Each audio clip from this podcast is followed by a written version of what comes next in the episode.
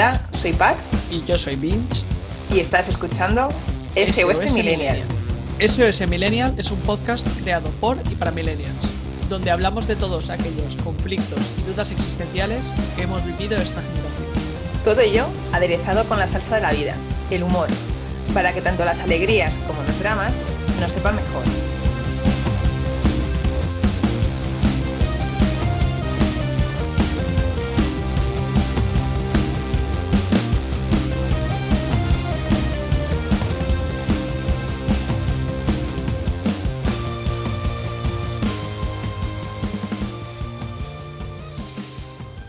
Bienvenidísima, oyenters. Hoy otro enorme y gran capitulazo. Volvemos a tener oyenter invitada, esta vez nos acompaña una mujer.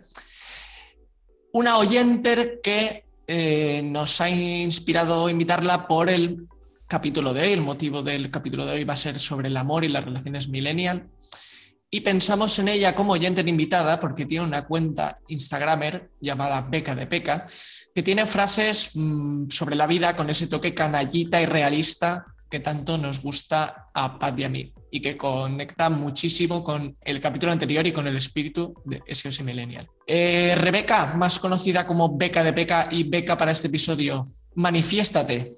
Aquí estoy, chicos. estoy, estoy. Muy buenas, bienvenida.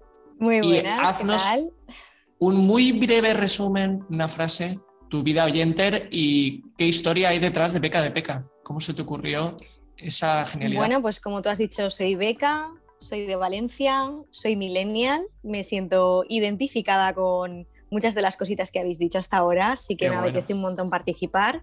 Creé una cuenta que se llama Beca de Peca en Instagram para colgar post, pues un poco lo que me salía de ahí, como vosotros abristeis esta cuenta, pues lo mismo, ¿no? Explorar nuevos horizontes a través de, de una plataforma tan grande como es Instagram y siempre pues un toque de humor de la vida, de amor propio que nos falta a veces y de control emocional. Es un poco lo que, lo que intento plasmar, pues eso con un toque de, escritura, a veces de prosa poética, otras de, de, paridas de la vida que se nos ocurren y que me apetecía, me apetecía estamparlas ahí. Digamos que Beca es el botiquín emocional de todo millennial que oh. necesita para, para su, su, propia cura de, de, amor propio y demás, ¿no? Muy bien. Un poquito, un poquito, sí. sí, sí muy bien, muy bien. Se podría decir que Beca es alquimista. Paulo Coelismo un poquito, un poquito. Estaba pensando. está eh, muy bien, sí. Beca de Peca es el botiquín de primeros auxilios y nosotros somos la UCI, la unidad de cuidados intensivos, y para ello necesitamos pues, sesiones como la de hoy. Necesitamos tres especialistas en dramas millennial y en una hora vamos a desgranar el grandísimo tema de hoy, amor millennial, pero antes Beca no se va a escapar de el uh. interrogatorio de preguntas random a nuestro invitado. Eh, Pat, eh, dispárale. Miedo a Joder, es que al, escuchar lo que, lo que has dicho de que somos como la UCI o el 112, daros cuenta que, que todo millennial nos, nos, hemos dado cuenta de que partimos de una base de que estamos ya jodidos, ¿no? Entonces todo lo que, lo que sea ayudarnos entre nosotros nos, nos conecta profundamente. Pero sí, sí, eh, no te escapas, Beca. Te tenemos que hacer un calentamiento verbal, eh, ves calentando la lengua, que, que salimos. Venga, la primera, la primera pregunta. Eh, dime una frase que digas mucho. El tiempo lo aclara todo. ¡Ojo! Eh, el tiempo, ese gran medicamento para los dramas millennial. ¿eh? Amigo y enemigo. Amigo, y enemigo, total. Sí. Vale, a veces nos precipitamos con las cosas y hay que, hay que dejar a ver, qué, a ver qué es lo que pasa. Sí, sí, el ansia millennial es un tema que ha salido muchas veces aquí y sí, es un gran drama de nuestras vidas. Eh, la siguiente pregunta que te quiero hacer, porque sé que seguro que tienes mm. alguna respuesta interesante a esto. ¿Último libro que has leído o que estás leyendo? Eh, la piel en los labios de Miguel Gane. Mm, ¿De qué va un poquito? Una breve sinopsis. Es, es prosa poética. Eh, prosa poética, poemas mm, con fuego, con ganas, como a mí me gusta. Y pues un poquito que lo puedes eh, coger y descoger en cualquier momento. Estás aburrido o algo, tienes 5 o 10 minutos y dices, va, me voy a leer algún poema así subidito e interesante. Inspiración para la cuenta, muy bien. 100%, sí, sí, este hombre siempre es inspiración pura.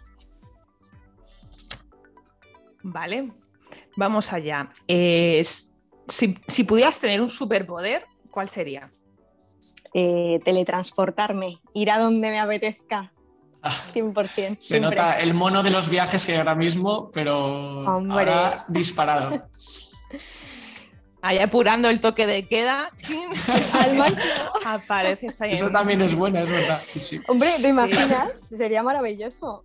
Y si controles eh, policiales y todo, maravilloso. Te lo ahorras, te lo ahorras. Además es un superpoder muy, muy recurrido cuando, cuando salíamos, ¿no? Y destrozados y no teníamos todavía una hora para llegar a casa y ojalá pudiera teletransportarme. Total. Sí. sí. La siguiente pregunta creo que sé cuál va a ser la respuesta, pero vamos a ver, voy a dejar mis uh. prejuicios a un lado. ¿Cuál es tu animal espiritual o tu animal favorito? Un animal con el que te sientas representado.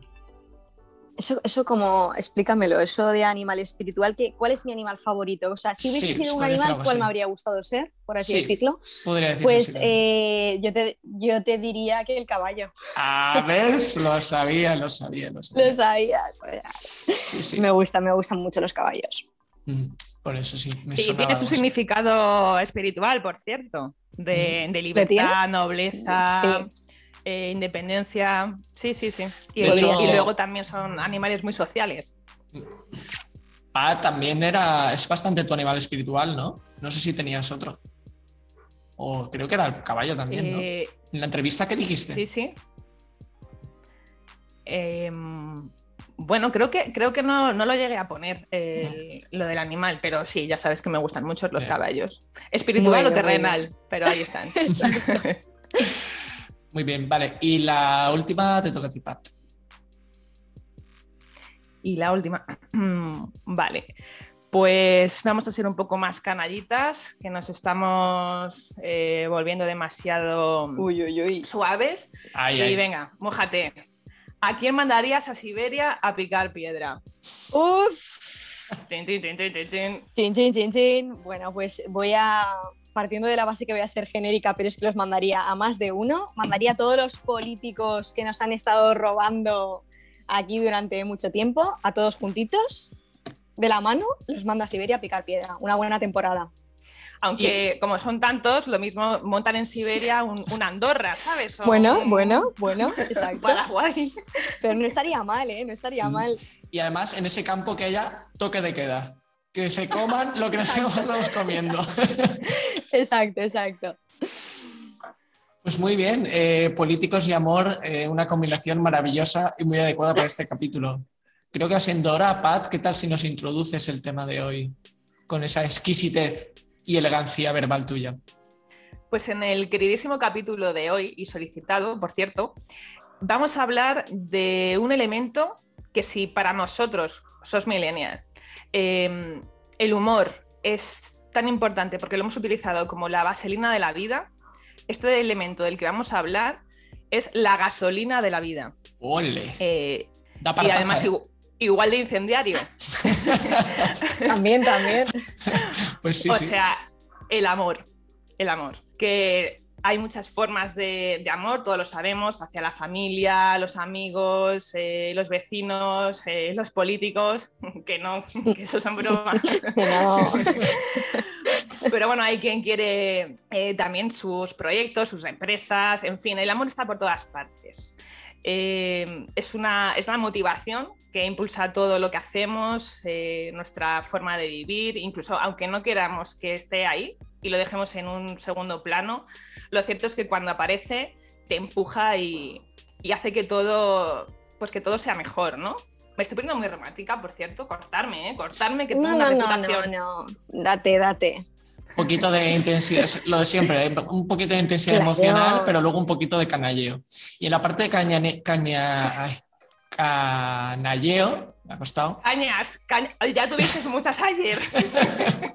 Calla, calla, que eso la audiencia no lo sabe. Pues eh, yo diría que el amor, aparte de que sí que evidentemente es una, motivación más grande que tienen los seres humanos dentro, yo diría que incluso la gente que hace maldades internamente muchas veces se justifican o respaldan en el amor y esto se escucha, por ejemplo, en entrevistas a eh, narcotraficantes como Sito Miñanco, Pablo Escobar, o volviendo al tema de los políticos, Jordi Puyol, cuando le pillaron robando a manos llenas, tal.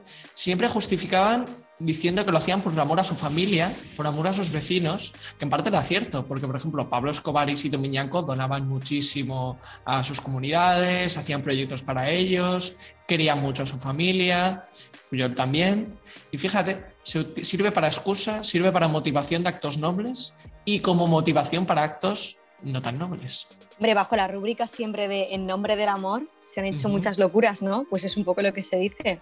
En nombre del, llamado amor, lo que pasa es que, bueno, una cosa es lo que se dice o lo que se cree de por amor tal y otra cosa es, lo que hay. O sea, hay que distinguir entre el amor del bueno y amor barra excusa barra caca, ¿no? Un poco. O amor de verdad o simplemente apego. Pero claro, es que este tema es tan, tan sumamente denso que podríamos estructurarlo en tres o cuatro capítulos hablando de cada, de cada mm, peculiaridad. Bueno, y de todo lo denso que es este tema, que podemos sacar raciones para una boda, aquí nos vamos a centrar en el amor romántico, el, el amor dedicado a, a la pareja y, y ese, ese gran motor que, mueve nuestras vidas aún sin quererlo. Y respecto a lo que habéis dicho antes, que, habéis nombrado a narcotraficantes y demás personas famosas que han, han hecho actos mm, bastante cuestionables en nombre del amor, pues es que creo que en el fondo el amor está detrás de todo, incluso del odio, de, la rabia, de todo. O sea, que, que mueve, mueve montañas. Estoy de acuerdo. Pues me gustaría saber a qué te refieres exactamente con lo de que está incluso detrás del odio. Sí que, por ejemplo, se me ocurre que muchas veces eh, la gente despechada mm, saca mucho odio hacia esa persona porque es como un amor no correspondido que se transforma en, ese opuesto. No sé si te ibas por ahí o te referías a otra cosa. Sí, sí, pero aclararte que el opuesto del amor precisamente no es el odio, porque está como es la indiferencia. Es la indiferencia, ah, efectivamente. No sabía. Ahí está. Sí.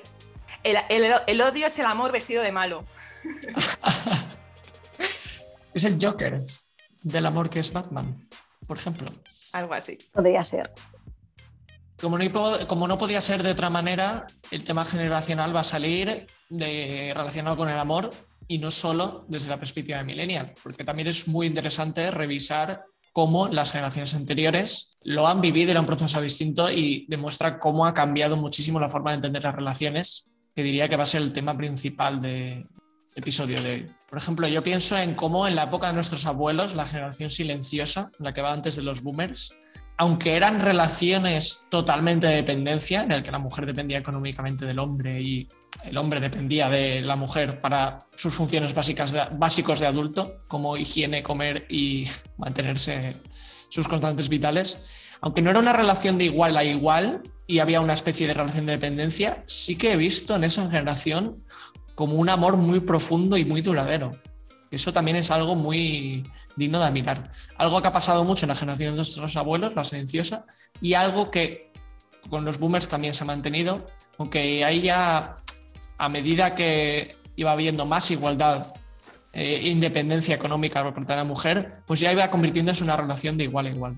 Sí, es como que cada, cada, uno en la pareja tenía sus roles y sus funciones, entonces estaban bastante centrados en mantenerlos y creo que tampoco reflexionaban, reflexionaban sobre si había otra posibilidad de conocer a otra persona, de tener otro tipo de vida, el, qué pasaría así. Yo creo que estas generaciones que no, no, les ha perturbado tanto el easy como a nosotros, mm. pues han, se han centrado con lo que les ha tocado y oye, que tampoco podemos decir nosotros que sea peor. Es que yo creo que ese es el punto. No es que fuese mejor o que se enamorasen más, es que era algo distinto.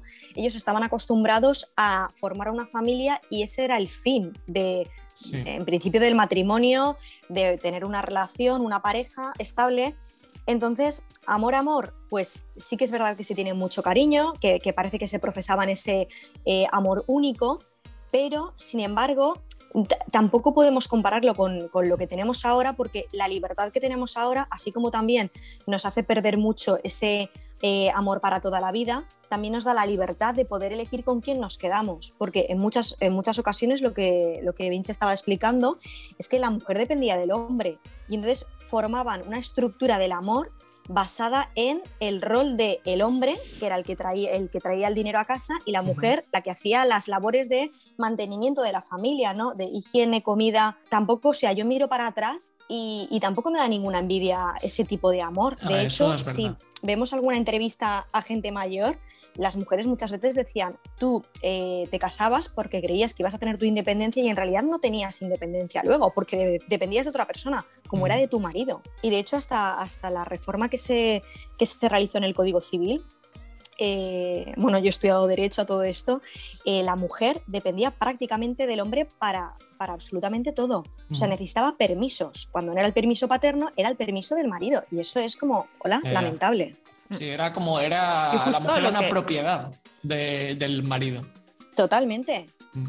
Y justo lo que has dicho, lo, que has dicho, Beca, de, que pasaban, las mujeres pasaban de depender de los padres a depender del marido y de, independizarse de, de, su hogar habitual, familiar, para simplemente poder independizarse, pero a condición de hacerlo con un hombre, no hacerlo solas, eso era impensable. Ahí está. También has dicho una cosa muy interesante, Beca, que es el hecho de que a medida que han avanzado las generaciones, ha entrado el factor de ya no solo voy a casarme por ellas para mantener, eh, mantenerme económicamente y ellos para tener a alguien que les haga las cosas del hogar.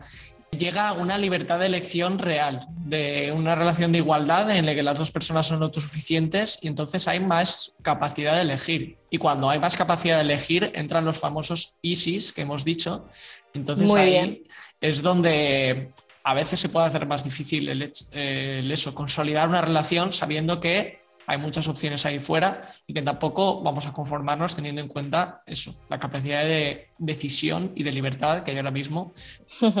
Aquí también diría que los eh, millennials somos la primera generación que creo que ha priorizado mucho su propio bienestar y su propio desarrollo y estamos tan a gusto con nuestro estilo de vida que no nos íbamos a emparejar con cualquiera.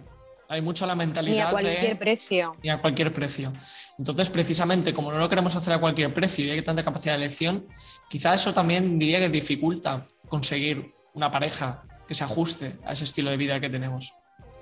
Sí que es verdad, o sea, yo lo que considero es que hemos pasado de una cosa a otra, ¿no? Eh, pasamos de tener el amor para toda la vida a tenemos tantas posibilidades y es tan fácil, eh, ya no solamente el hecho de ligar en sí, sino eh, ese aspecto de novedad, ¿no? Que, lo tienes con una persona en un momento determinado, se te acaba esa magia, tienes otras posibilidades. Entonces, el kit de la cuestión ahora es mantener esa chispa en una relación y en el momento en el que esa chispa ya no da más de sí, es tan fácil como decir, uff, cambio, me busco esa chispa en otra persona. Llega un, punto, bueno, hay gente, nos incluye a nosotros, porque creo que a todos nos ha podido pasar en algún momento, que en cuanto pierdes esa adrenalina del principio, dices, ostras, ¿me compensa o no me compensa? Y es cuando empiezas a replantearte si efectivamente esa persona es, uno, compatible contigo, dos, si es lo que quieres, tres, ¿estás lo suficientemente a gusto como para que la cosa vaya más o no? Sí, a ver, es que esto que, estamos hablando eh, no es más que el, espejo de, la forma que tenemos de relacionarnos con, todo. Eh, por un lado, mm, sí que buscamos esa adrenalina del primer momento, ese, ese chute, y, al final es como muy efímero, porque a lo que nos enganchamos es a, es al chute, ¿no? a la relación con con ese elemento. O sea, y ese elemento eh, puede ser un bolso, que puede ser eh, un, yo que sé, incluso un viaje, ¿no? que al principio dices, joder, tal, y ya vas a ir un mes y dices, pues mira, ya no me, no me gusta tanto, como desgraciadamente una persona. Entonces, el tratar a todo por igual es, es un error. También es una característica que tenemos que reconocer los, los millennials, que, hemos tenido tanta accesibilidad a las cosas que en el fondo eh, nos cuesta, nos cuesta conservarlas, apreciarlas, mantenerlas.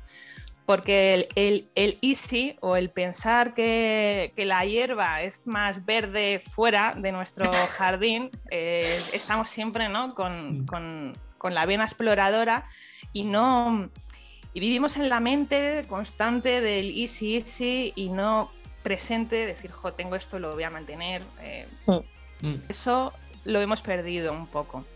Creo que es un gran obstáculo en muchas áreas de la vida, ese ansia millennial de precisamente en todo. Tenemos tanta capacidad de elección y hay un catálogo tan grande ahí fuera. Es el síndrome del buffet libre chino.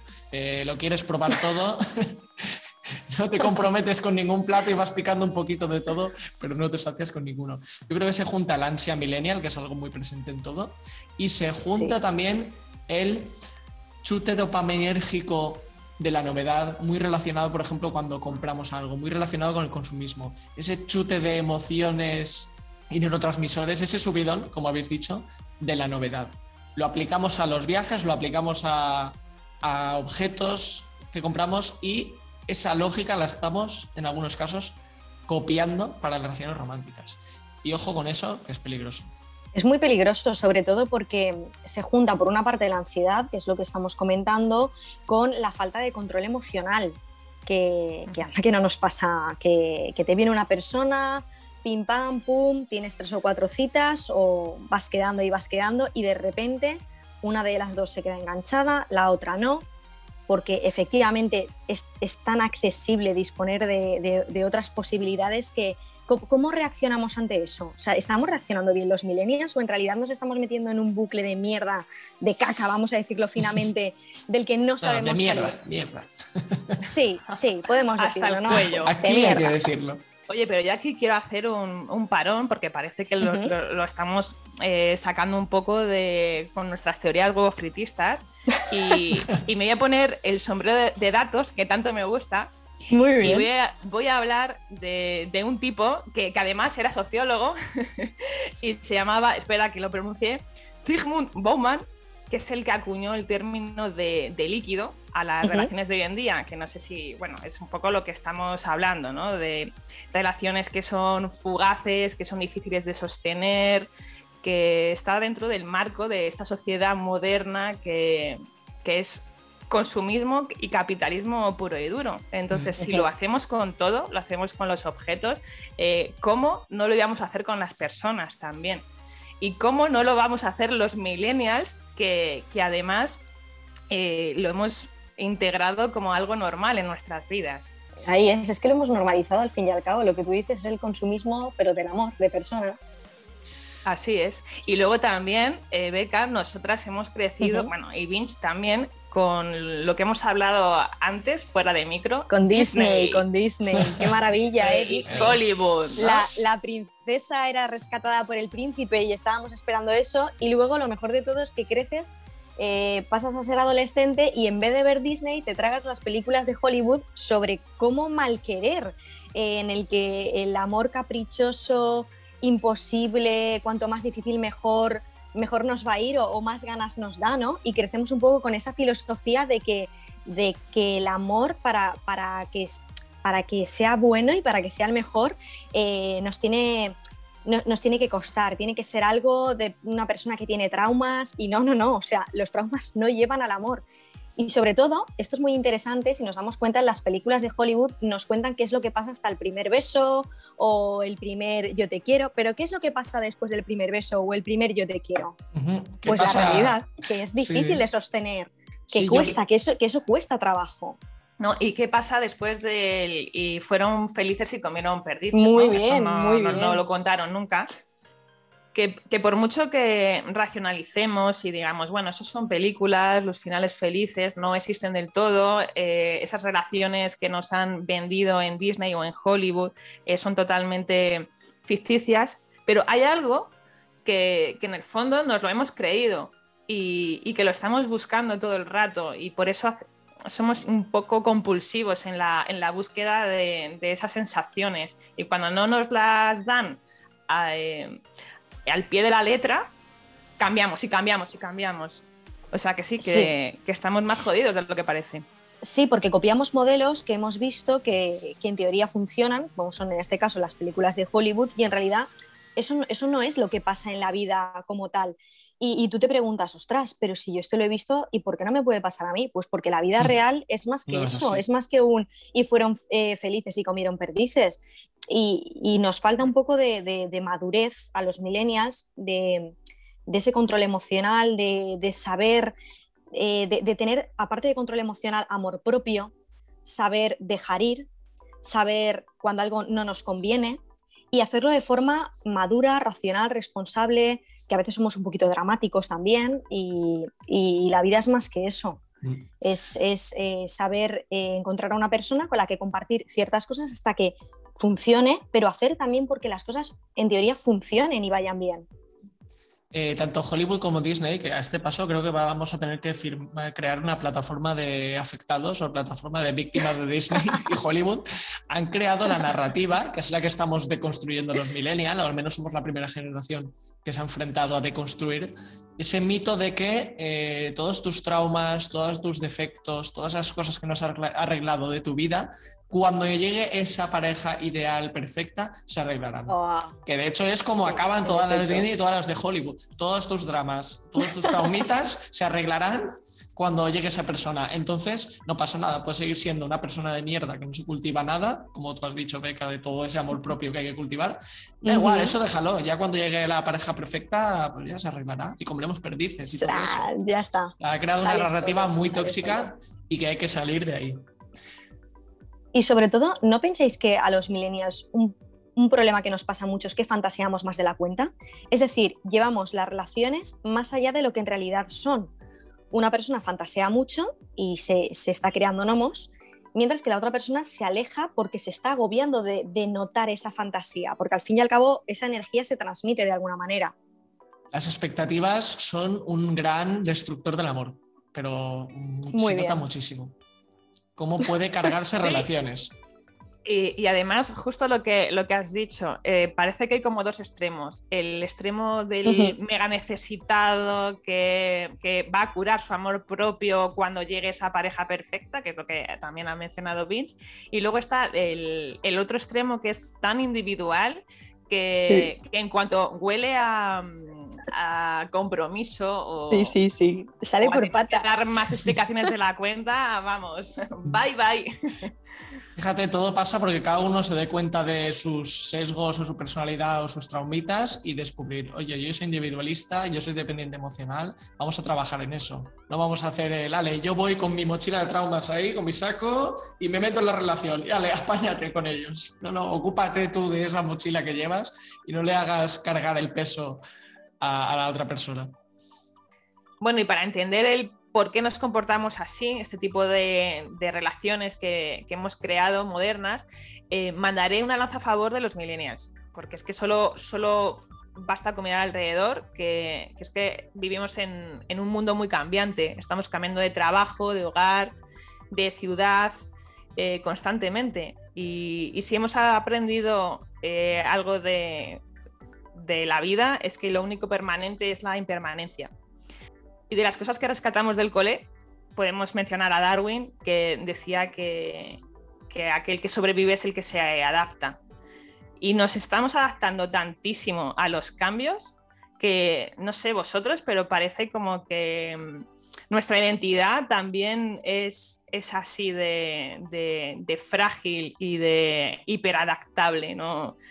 No estoy segura de que mm, si no estuviéramos corriendo tanto, eh, nos comportaríamos así, ¿no? como que tenemos, tenemos una forma de relacionarnos con las cosas de que estamos, que estamos anticipando la pérdida, como que no van a estar, que tienen una fecha de caducidad.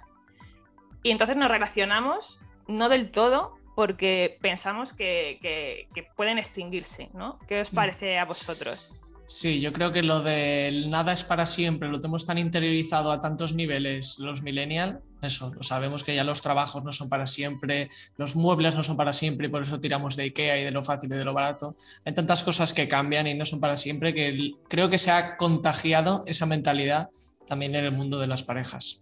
Sí, es verdad. Y sobre todo también la forma de relacionarnos que tenemos eh, ha cambiado mucho por, eh, lo que tenemos ahora mismo, el tema de, las tecnologías que nos, nos, ayuda a interconectarnos con tantas, con tantas personas, ha hecho que, esa, mentalidad, lo que decíais un poco de, las cosas perdurables, pues cada vez cambiamos más el perdurable por el, el ratito, el rato o hasta, que nos dé, eh, hasta que el producto sea satisfactorio. En el momento en el que el producto ya no es satisfactorio, cogemos y ale, a cambiarlo.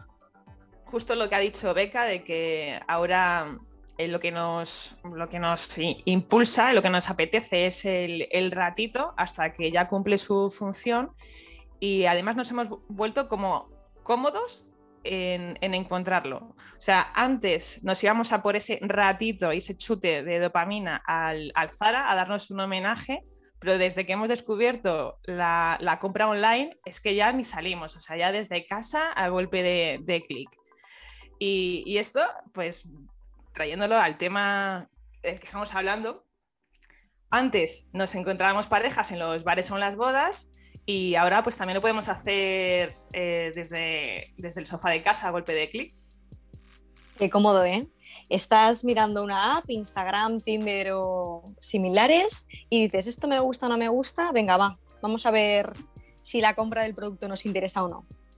Y es que, em, aunque parece así, como que estamos consumiendo productos no nos damos cuenta de que nosotros también nos exponemos en las redes sociales como, productos, porque creamos un avatar de nosotros mismos en el que aparecemos eh, haciendo cosas guays, nuestra mejor versión, que salimos monos y, nos estamos también ofertando. Mm. Lo que pasa es que nos, nos, parece que en realidad estamos vendiendo como una versión edulcorada de lo que somos nosotros. Es decir, ¿quién, quién postea en Instagram su caquita? Nadie. ¿eh? En Instagram solamente vendemos nuestra parte buena, te vas un día a comer o una foto en la que sales bien y entonces en realidad estamos vendiendo pues lo mejor de nosotros. Al fin y al cabo nosotros también nos convertimos en productos porque queremos ser un buen producto. Mm. O sea, un poco implícito en este consumismo que llevamos de personas. Sí. A ver, también hay que decir que en Instagram sí que pasa más esto porque es algo más social. Yo estaba pensando en las apps de, digitales de ligar, tipo Tinder, Happen, todas estas. Ahí sí que no, diría que no hay tanta edulcuración. No sé si esa palabra existe, pero bueno, yo la suelto. Eh, no sé si hay tanto disfraz por el hecho de que tarde o temprano vas a tener que quedar y te vas a encontrar a la persona. Ahora sí que hay un poquito de venta, que también tengo que decir que siempre que estamos ligando, coqueteando, sea en lo offline o lo online, siempre hay una parte de venta y vendemos nuestra mejor cara, eh, nuestra mejor versión, estamos encantadores. O sea, en ese aspecto no me preocupa tanto, aunque sí que es cierto que tú dices, de que efectivamente a nivel online eh, nunca vendemos, o sea, nunca se ve la parte humana, que es la de a veces tenemos pues malos momentos. Y también en ese aspecto, eh, justo las generaciones posteriores, los centennials, sí que es prácticamente el 100% de sus relaciones pasan por ahí. O sea, sí que se ha dado circunstancia de que por el tema, el monotema de siempre, las relaciones sociales se han restringido un poco, entonces tiramos mucho más de lo digital. Ahora, en su generación es que siempre ha sido así. Siempre mucho más el chateo y coqueteo por Instagram que en persona. además, Además, es un poco incluso agotador, eh, lo calificaría yo, el hecho de querer siempre mostrar la parte feliz o la parte perfecta. Eh, hay, un, eh, hay un coach de parejas, bueno, de parejas de amor, que a mí me gusta mucho, Mario Luna, no sé si lo conocéis, que él siempre recomienda que cuando vas a conocer a una persona le presentes tu versión legañas, es decir, la versión de cómo eres al natural. Y es que eso me parece fascinante porque estamos intentando siempre, ¿no? En plan, ostras, eh, me voy a poner super paibón o voy a vender mi, lado más bueno, que sí, evidentemente, conoces a una persona, no vas a venderle tu, tu parte fea, pero hay que intentar ser lo más naturales posibles para crear relaciones sanas. Simplemente partir de la base, relación sana que luego puede desembocar en, lo que sea, en, un rollete, en una amistad, en algo más, pero quitar un poco esa superficialidad que se ha ido creando a través de las redes, de la forma de comunicarnos de hoy en día. Queríamos explicar eh, este origen de las relaciones y los vínculos modernos pues para entender por qué ha triunfado tanto el, tema candente que nos trae este episodio, que es el amor en aplicaciones. Y puesto que somos una sociedad eh, consumista, eh, que compramos ropa, electrodomésticos, eh, muebles y además digital, porque todo lo estamos haciendo a golpe de clic, eh, también escuchamos música, vemos series, en películas, en fin, que es que todo, todo es consumo, consumo digital. Y visto así, o sea, ¿cuánto vamos a tardar en, utilizarlo para, para consumir afecto también? O sea, hay gente que utiliza Internet para comprarse una televisión Full HD y otros pues que buscan encontrar el, amor de su vida. Sí, es que incluso, eh, decir, dejando de lado que sí, la parte que puede ser como muy frívola de exponernos ahí como si fuéramos un producto e intentar de vendernos, sí que le veo las ventajas en el sentido de que, uno, los millennials somos muy digitales, tenemos esa mentalidad, entonces creo que es algo mm, cómodo y también bueno eh, el uso de estas apps en el sentido de que es más fácil, primero porque ya creas el contexto de eh, estoy aquí para ligar, porque muchas veces pasa, yo que sé, los círculos eh, habituales de ligar, que son bares o discotecas o bodas o eso, a veces la otra persona no está receptiva o se puede sentir incómoda de que le estén tirando fichas. Entonces, en cambio, cuando es dentro de las apps ya está claro el contexto, de aquí estamos para ligar. Y el otro punto bueno que creo que es de las apps es el hecho de que ya puedes hacer un filtrado previo de ver a través de las fotos y a través de la descripción si sois compatibles o no, porque seguro que os ha pasado más de una vez que empecéis hablando con un chico o una chica, lo que le gusta a cada uno en su caso, y a medida que va avanzando la conversación descubres que no tenéis tanto en común. Entonces a veces te vas un poco, menos a mí me ha pasado con la sensación de, joder, pues creo que he perdido un poco el tiempo aquí. En cambio, si haces ese filtrado previo de las apps, yo creo que es las grandes ventajas que ofrecen. Aparte de la comodidad de, por supuesto, estás en el baño o en el sofá, o en la serie está en un momento de pausa publicitaria, sacas el móvil y oye, a ver qué hay. A ver qué hay, sí. El, problema de, ese filtro del que tú hablas, que es verdad que muchas veces directamente descartas a alguien que sabes con quien no vas a tener nada porque simplemente no, la cosa no va más allá, también pasa que incluso a veces te encariñas, estás teniendo un buen feeling hablando, ¿no? Por WhatsApp o por cualquier app de estas, pero luego cuando ya vas a la realidad, pues eh, has, hecho como una especie de, relación, pero dices, uff, no es lo que no es lo que yo creía que iba a ser. ¿No os ha pasado que no, no tenéis ese clic que sí que pensabais que ibais a tener de tanto hablar? Sí, pero eso creo que, pasa también eh, porque somos millennial y acordaros de que las expectativas eh, las ponemos muy altas siempre, somos muy idealistas y muy soñadores. Y entonces cuando conocemos a una persona entre comillas, poco, porque nos estamos empezando a conocer, rellenamos esos huecos que todavía no conocemos de la forma que nos gustaría. Y más en un sitio que Completamente. el formato parece un poco catálogo. Eh, es una de las de las contras que tiene, ¿no? que visto así parece muy frío, parece el, pues sí, un, catálogo de productos en el que tú aplicas unos filtros, seleccionas, comienzas a hablar, pero te, pierdes mucho eh, que te puede dar una conversación de primeras en el que tú ya también estás filtrando. O sea, no, vamos a engañarnos. Cuando conoces a alguien en un, en un, bar o en los métodos clásicos del arte del ligoteo, que te lo presenta alguien, tú ya estás con el, con el filtro activado. O sea, Exactamente. Es, que es así. No, eso no lo produce solamente una aplicación, aunque tenga un formato más frío. Pero es que precisamente lo que ha comentado antes de Vince, eh, te aporta ahorro de tiempo y comodidad, que son bienes muy preciados en los sí, Sí, sí, hoy en día, sí, sí, sí. Somos la generación ocupada, eh, evidentemente queremos facilidad hasta en eso. Que a todo esto, un poquito de salseo, barato. Eh, ¿las habéis probado? ¿Habéis estado en apps? Eh, yo me mojo y diré que sí, he estado en varias. De hecho, a día de hoy todavía tengo Tinder y algunas más que he probado, que al fin y al cabo son todas iguales. Y lo dicho, hoy en día tiene sus ventajas, aunque incluso en las limitaciones que hay de socializar hoy en día, seguirían teniéndolas. Yo he de decir que no he probado apps de citas, he ligado a través de Instagram, que bueno, pues es, hoy en día parece que no, pero acaba siendo otra app de citas. es otra. Pero no, no, no he probado, no lo descarto y bueno, pues cuando me apetezca en algún momento no te digo yo que no, pero de momento no. Pues mira, yo, tenía muchísimos prejuicios sobre las apps de, citas Y muchas amigas mías y amigos que, considero personas normales como yo, eh, a raíz de que ellas se las hicieron y me las recomendaron, eh, puedo decir que he probado una, llevo poco tiempo y he aprendido más en, estos, en estas semanas eh, o meses escasos que en toda mi vida como producto digital. Ojo, que bueno, primero decir que enhorabuena, Pat, estoy muy orgulloso de ti, tu evolución de old school millennial a digital millennial. Me gusta cómo vamos impregnándonos mutuamente. Y por otro lado, que sí, efectivamente son como cursos acelerados de relaciones, porque también es verdad que al tener tantos chats abiertos y tantas personas en el contexto de ligar con esa rapidez, que también es la parte negativa, eh, pero bueno, el hecho de estar teniendo tantas conversaciones a la vez y conociendo gente distinta tan, con tanta facilidad, sí, sí, es un cursillo acelerado de relaciones humanas y de personalidades y de todo.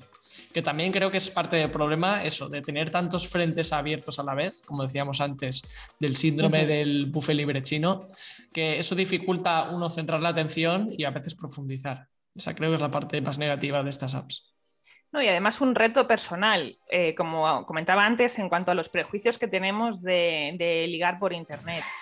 Me, gustó el concepto de que una aplicación te, ayuda a conocer a gente que de ninguna otra manera hubieras conocido. Pero luego conectar con alguien, eso, eso depende de ti, eso depende del factor humano que todos tenemos. No, mm, he quitado como la parte frívola de, conocer a la gente por medio de Internet, que es algo que ya hacíamos. Nosotros estamos hablando eh, cada uno en su casa por Internet, o sea que, me reconcilio con, Internet a la, hora de encontrar gente especial, sin más. Muy bien, siempre está bien desmontar prejuicios o ideas preconcebidas que tengamos. Que lo dicho, eh, creo que también hay que hablar de la parte negativa que puede suponer estas apps, que son, que por otro lado ya hemos ido mencionándolo, que puede ser el hecho de que se puede quedar en algo muy superficial. Hay que tener en cuenta que el chat eh, es la comunicación más limitada, se pierden muchos matices a una conversación hablada o una videollamada o, por supuesto, lo presencial. Entonces ahí también da mucho lugar a malentendidos y también la parte superficial se queda en el hecho de que al tener tantas conversaciones abiertas a la vez, muchas veces eh, acabas como perdiendo el interés de una persona que podría haber prosperado en algo muy bueno, pero eso, al tener tantos frentes abiertos... Lo que pasa es que en algún momento te tienes que decantar por algo, ¿no? Te acabas decantando por la persona que o personas que más te han llamado la atención y con quien crees que, que sí, que la cosa puede fluir. De todos modos, a veces el dejar una conversación con una persona no es un hasta siempre, es un hasta luego, es un lo vamos viendo y las cosas cuando fluyen eh, salen solas, creo yo. Sí, te metes, te metes en las aplicaciones pensando que puedes elegir a la carta, pero con tantos platos al final eh, vas a buffet, a buffet. a comer un poco de todo hasta que revientas, usándolo mal, claro. Sí, aquí eh, un gran aprendizaje millennial que tenemos que hacer eh, ya, no solo con estas apps, sino en general con las relaciones, es el hecho de quitar esta mentalidad de reemplazar lo que no funciona o al mínimo problema, al mínimo bache o al mínimo que ya se pierde esa chispa de subidón, cambiamos. Y tener un poco más la mentalidad de generaciones anteriores que es de esforzarse, de querer reparar lo que funciona, de hacer ese pequeño esfuerzo porque al final todas las relaciones tienen un punto en el que tienes que adaptarte a los demás, tienes que entender que tanto tú como la otra persona tenéis vuestros defectos, vuestras mm, traumitas, vuestras movidas, y eso va a estar ahí. Entonces no puedes estar siempre cambiando, porque tarde o temprano va a llegar eh, esos obstáculos. Entonces, en ese aspecto, tenemos que aprender, ya no diría sacrificio, sino esa mentalidad de, esforzarnos y de querer reparar en vez de cambiar. Sí, pero eso viene en la, Mm, en el mantenimiento de una relación ya más o menos más consolidada, exacto, mm, exacto.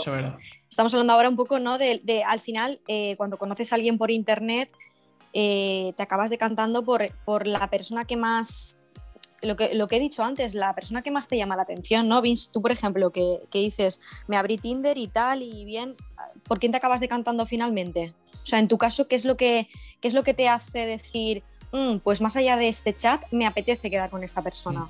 Pues hombre, el, primer filtro es eh, que me entre por los ojos y por la descripción. La descripción yo le doy mucha importancia, que también es un filtro muy importante. Y a partir de ahí, ver, como tú has dicho, de ver cómo fluye la conversación, ver si encajas. Ya hago un primer sondeo de ver si encajamos en valores o en aficiones y cosas que pueden aumentar la compatibilidad. También con el radar atento a ver si detecto un red flag muy una tara muy importante, aunque siempre es muy difícil eh, detectar eso en un chat. y también en ese aspecto siempre doy el permiso a quedar en persona antes de descartar a alguien por una red flag, porque es muy fácil confundir cosas a través de conversaciones de chat. Eso es cierto. Eh, debería haber una zona outlet, ¿no? Y con taras también, pero no, la hay, te lo meten entre todos y al final lo tienes tú que encontrar, también dependiendo de, de, la gestión que tenga. Hay, de, todo, hay desde primeras marcas hasta imitaciones chinas, hasta eh, prendas. en primavera, que está todo el mundo ahí como loco, ¿no? eso es lo divertido, eso es lo divertido. de hecho, tiene que haber hasta una zona de, Prime, como, como Amazon Prime, que es en dos horas en tu casa. esa es buena, ¿eh? Quizá esa sea la próxima frontera. Sí, sí. Mira, mira.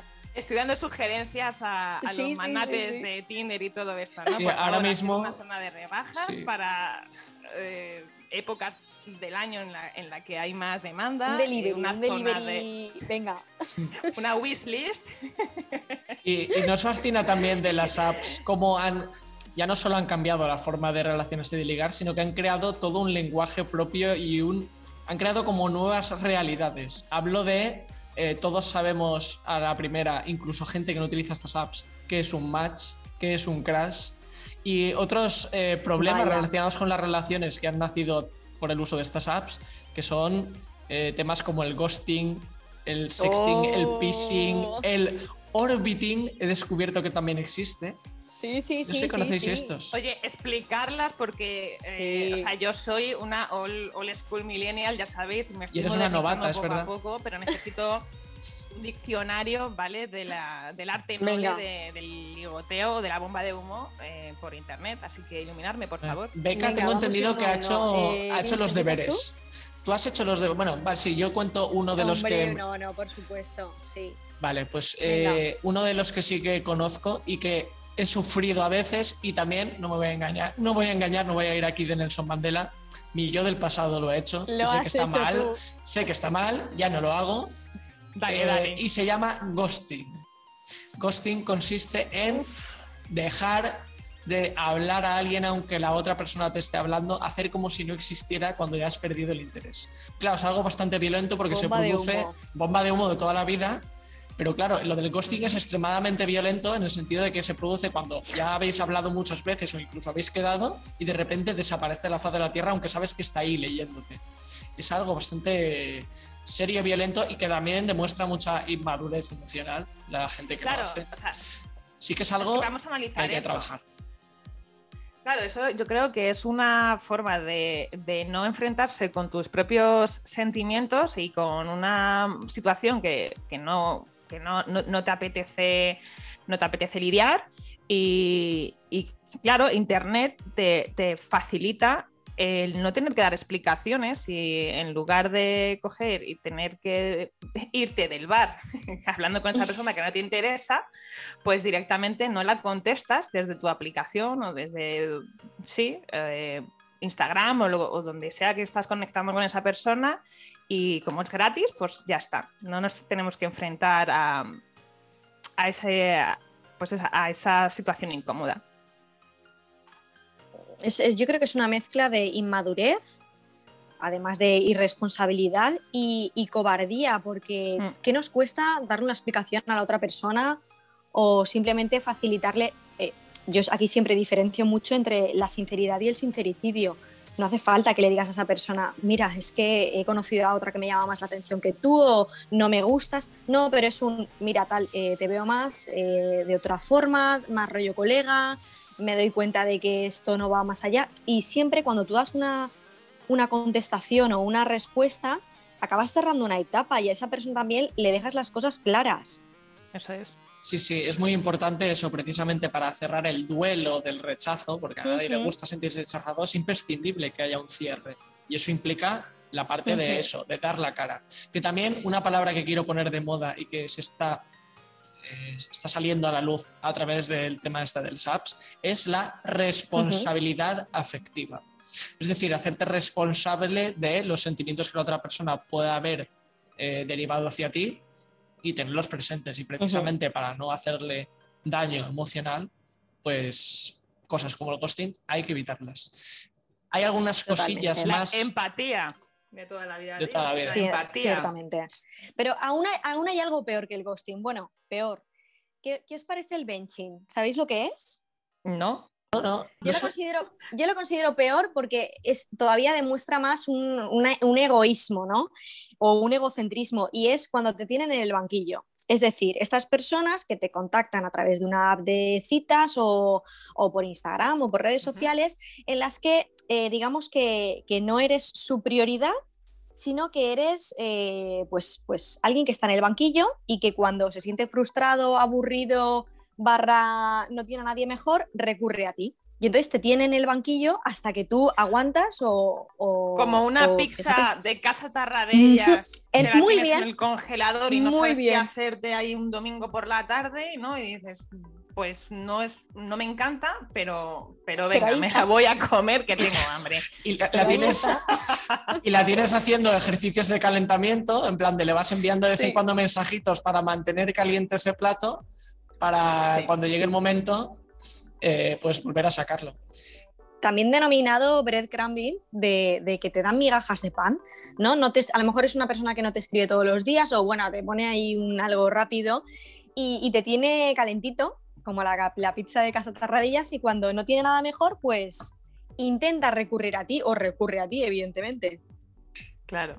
Eh, esta gente que lo que necesita eh, son inyecciones de ego, ¿no? Y si no lo tienen de uno, pues lo tienen de otro, de otro, y, es eso lo que buscan, no, no buscan nada más. Oye, muy interesante esta del benching, no la conocía en absoluto.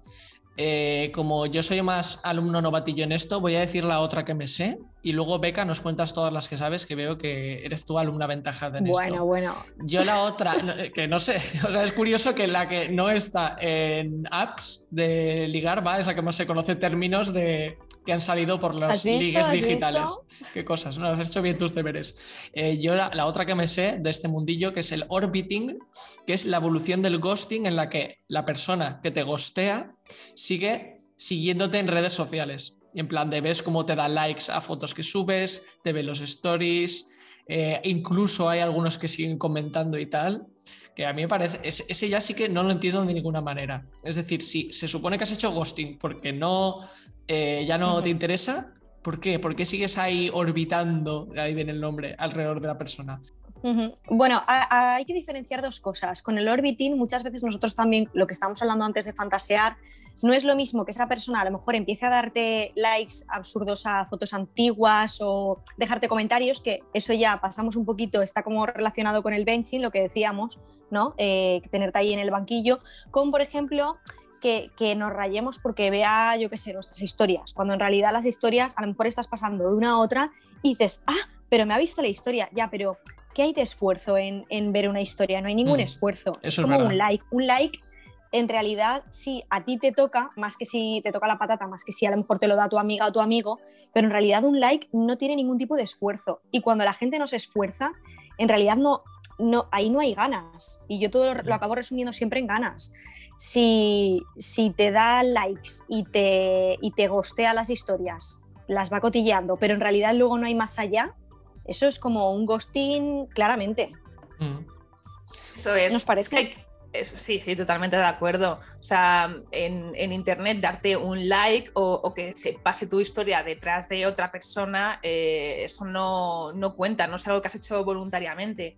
Con lo cual, puede ser que sí que lo hayas hecho voluntariamente y seas un poco el concepto tradicional del perro del hortelano, pero que de poco sirve si no haces eh, un interés eh, para, estar eh, en contacto con la otra persona. Así que sí, sí, yo, yo lo considero también, pues, ghosting. Es que ni siquiera migajas, porque con las migajas hay una intención. Claro, hay una intención, exacto, exacto. Mm. Eh, vale, ¿qué más términos tenemos por ahí? Bueno, tenemos el famoso sexting, ¿no?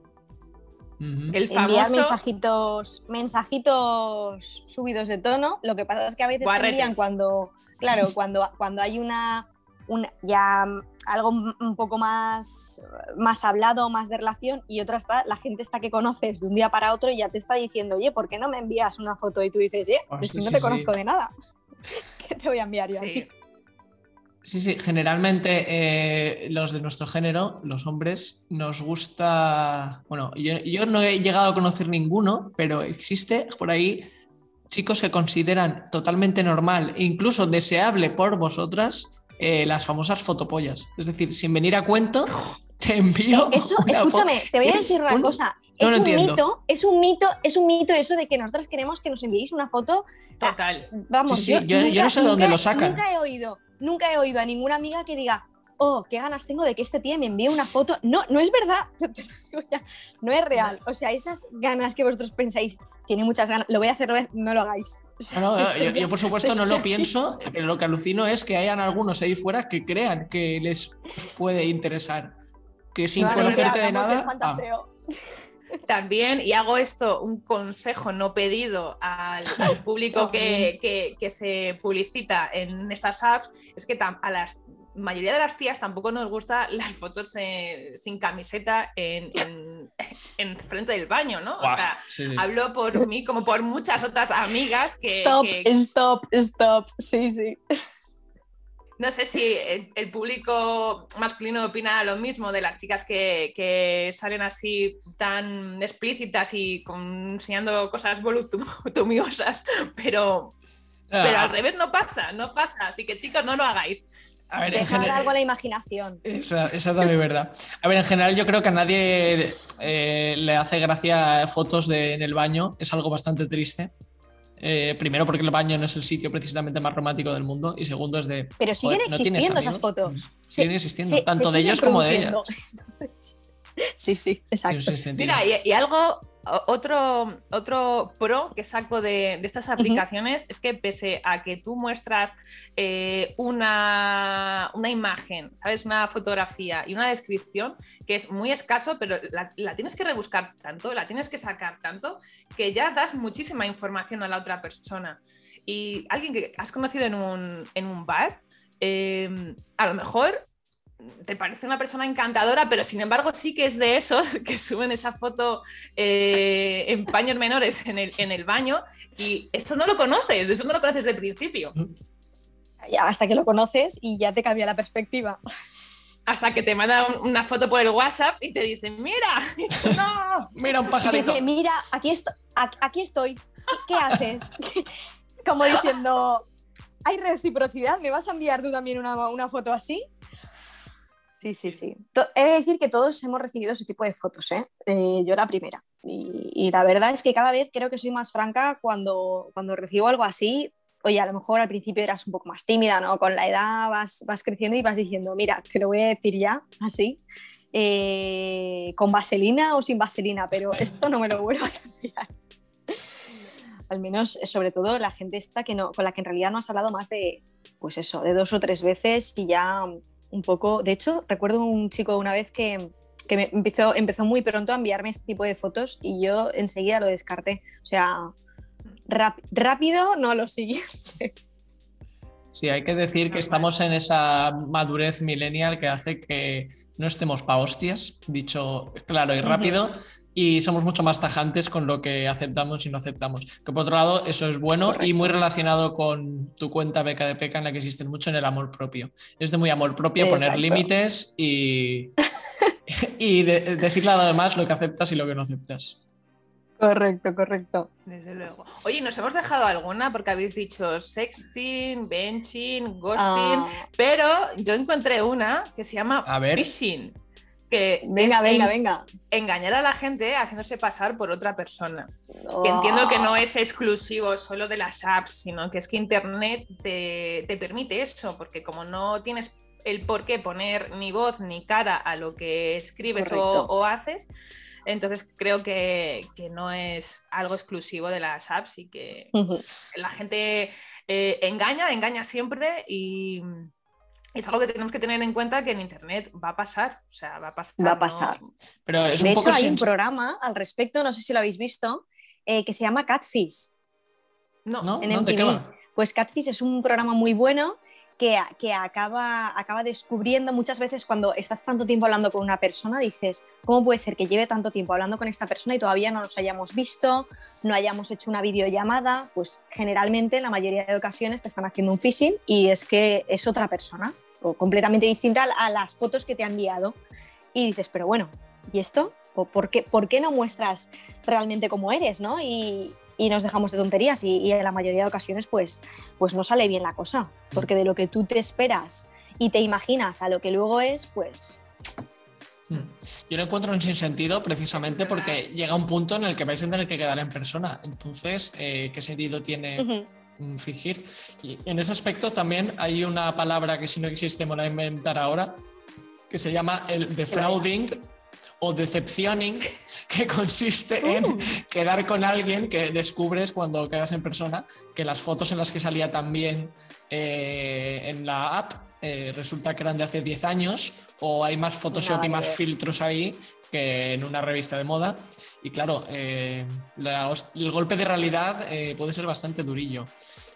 otro consejo no pedido, fotos actuales, por favor porque el fraude, si llega tan pronto además, muy mala señal.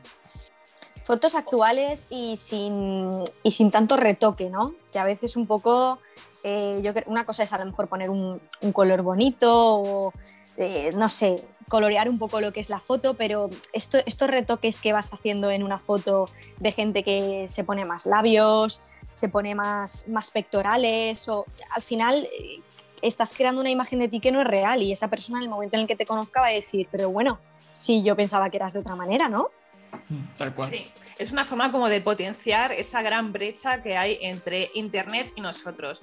Cuanto más inflas ese avatar que te has creado, eh, luego de, construir eso te va, te va a costar más. Entonces yo creo que es mejor mostrarte lo más natural posible y enseñar las legañas que, decíamos de, de primeras y sorprender. A mí me gusta, prefiero sorprenderme a, decepcionarme. O sea, me gusta, me gusta esa teoría, sí. 100%.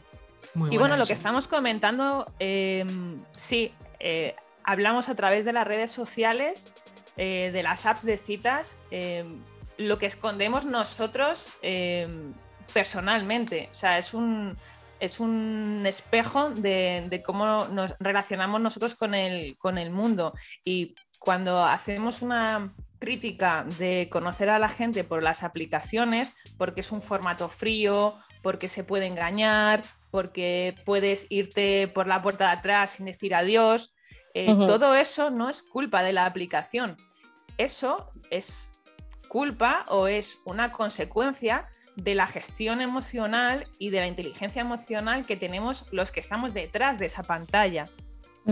Buen cierre final, Pat. Sí, yo creo que, estás en lo cierto. Al final lo tenemos que tomar como una herramienta más y, tratar de, verlo pues como lo que es, un, un sitio en el que conocer gente que la cosa puede ir o puede no ir, pero siempre con control emocional, responsabilidad y, tratar, sin caer en el sincericidio, de ser eh, lo más honestos posibles. Muy bien, Beca. Creo que esta es la clase de consejos que eh, una vez más no nos han pedido nuestros oyentes, pero seguro que los van a disfrutar. Ahora bien, creo si forma parte de la labor mundial que hace esos millennials el mundo. Y creo que esto es un tema tan denso que quizá debíamos cocinarlo en una receta aparte, en una segunda parte, ¿no os parece? Totalmente. Sí, yo me he quedado con, ganas de más. Y esto es tan denso y tan profundo y, además tan necesario en, el mundo de, hoy en día que, yo ya estoy viendo la segunda parte. No sé vosotros. Venga, venga, venga. Sí, sí. Pues nada, eh, nos veremos las tres personas de hoy, Beca, nuestra oyente invitada, Pat y un servidor Vince. Nos veremos en la segunda parte de este episodio. Muchas gracias una vez más por uh. habernos escuchado y nos vemos próximamente. Seguiremos segunda parte. Un saludo, gracias Beca y Pat, nos vemos. Hasta luego chicos. Gracias oyentes. Con vosotros no hacemos un ghosting y cerramos este episodio como nos gusta. Danos las gracias y un abrazo para todos. Un saludo chicos, un placer.